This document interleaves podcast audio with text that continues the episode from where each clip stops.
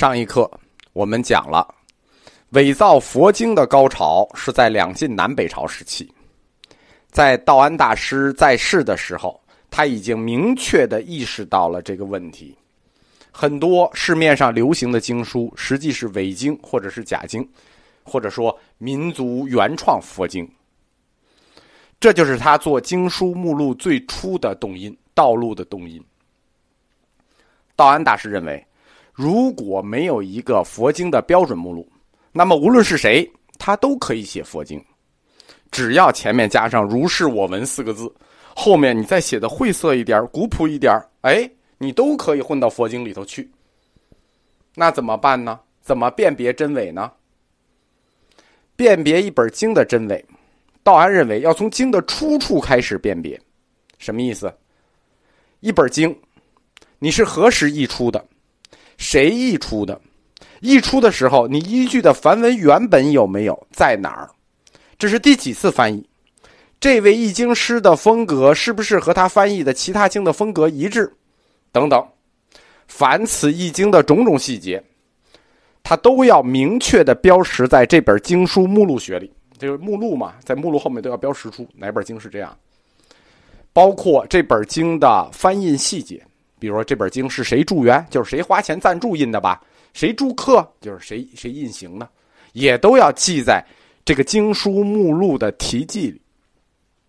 按现在的话说，道安大师认为，必须为佛经建立一套身份回溯系统，可以追到源头，要从源头来把握经书的真伪，记录翻译和流通过程里的种种细节。我们说道安大师啊。考虑不可谓不细。易经的工作是在哪儿完成的？在易经场。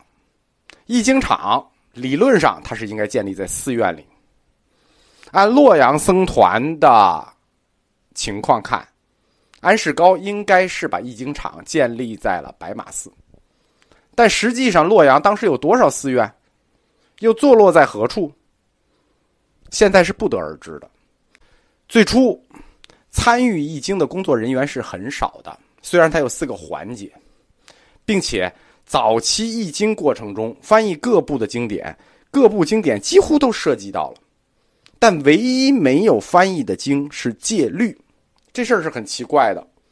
戒定慧戒学第一个，但是早期翻译的经书中没有戒律，并且在早期易经家中没有律僧，就是没有这行的。但是呢，一个非常奇怪的事情是，在大藏经的历史上，就是历史上开始修大藏经，到最后，所有目录的编修制定，都是由律宗完成的。哎，这就很特别了。早期易经中没有戒律，但晚期所有编经的都是律僧，它就构成了一组鲜明的对比。但是原因为什么，不得而知，就是感觉很奇怪。我们就插着介绍完了《易经》和《大藏经》，我们返回来讲这课的主人公——易经家。第一位易经家安世高。按我们中国的看法，安世高安西人，所以姓安。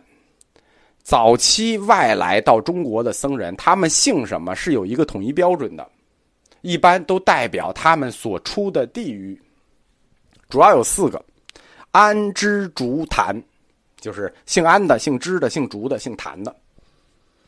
安息，就姓安。安息呢，伊朗地区古波斯帝国。如果非常具体的说，安世高时期是哪个国家呢？是当时的阿萨克王国。它其中有一个族的名字简称安。安公世高，这个名字虽然我们老叫，但是其实没有意识过。这名字肯定是我们中国人起的。世高是名字，安是姓代表他的地区。因为没有任何证据支持他是本名的翻译。什么叫世高？世界的世，高人的高，意思就是一个安于世界的高人，对吧？安世高这名字，安于世界的高人，太中国，对的，这这太中国了。在中文语言的意境中，是一个充满诗意的，并且充满我们尊重的名字，显然是我们中国后人为他取的。因为在公元三世纪中期的资料里头，经书的题记里明确的写了，有菩萨者出自安息，自是高，这就扯了。我们中国人关羽字云长，他伊朗人，他还姓安，还自是高，这么中国这不现实，对吧？佛典中记载，安老师是高，他本为安西太子，啊。外来的高僧是某个王国的太子，这是我们中国传统上对外来僧人的一种身世描述。这种描述是一个有原型的，就是我们说佛教文学创作是有原型的，它的原型就来自于释迦牟尼。本师释迦牟尼舍弃王位出家为僧，是这一系列故事的那个雏形。王子出家的这个身世模型，在佛教史中被反复的借用，为什么呢？它是有目的的，它的目的在于想从另一个侧面说明佛法是高于世间的，出世的理想远远高于在世间的王侯，所以才要借用这个模型。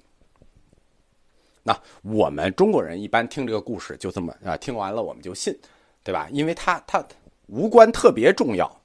但是西方人，就西方的汉学家或者佛学研究者，他们都是非常讨厌的，非常好事的。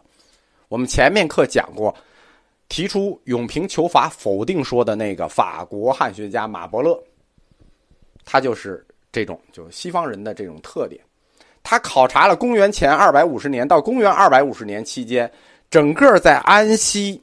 安息当时不是一个统一国家啊，安息当时就伊朗高原、帕提高原是众多小国的联合体。他考察了其中的阿萨克部族，阿萨克部族就是这个主要部族。他过筛了阿萨塞德斯家族每一位在历史上有记载的王室成员，这个人真是很讨厌。最后得出一个结论：安世高不是太子，就是我们中国佛教史说他是安息来的太子。最后，马伯乐说没有这个人，没查着。唉，不过安世高先生他确实出身于商业大亨的家族。他是于公元一百四十八年来到洛阳的，并且在我们中国度过了二十多年幸福的时光。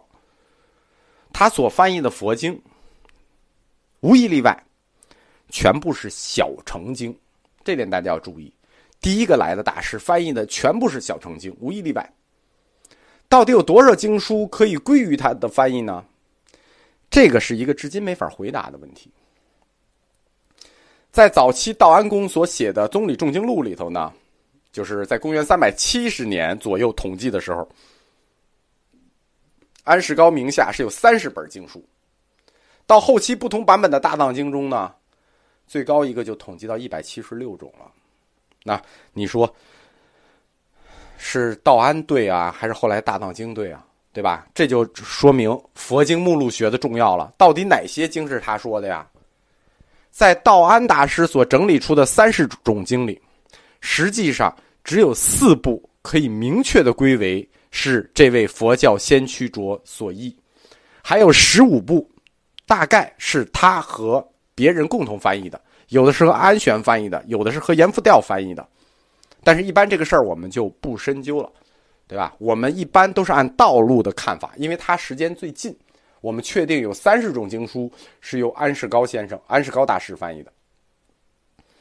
安世高翻译的佛经可以分为两类，一类是理论性的，一类是实践性的。